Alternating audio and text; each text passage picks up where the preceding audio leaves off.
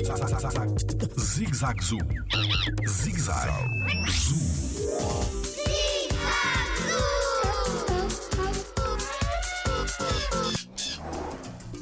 As plantas conseguem proteger-se dos animais? O meu nome é Tiago Carrilho e sou biólogo no Jardim Zoológico. Ao longo do tempo, as plantas foram arranjando várias estratégias para se protegerem dos herbívoros.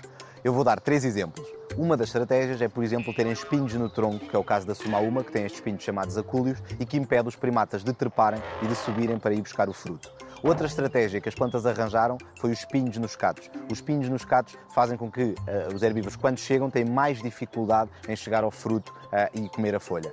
Por outro lado, e em último lugar, temos a sica, que tem folhas muito rijas, que mesmo quando os herbívoros tentam mastigar, é, é muito desagradável, eles não conseguem ingerir as folhas e estando desta maneira protegidas para esses mesmos herbívoros.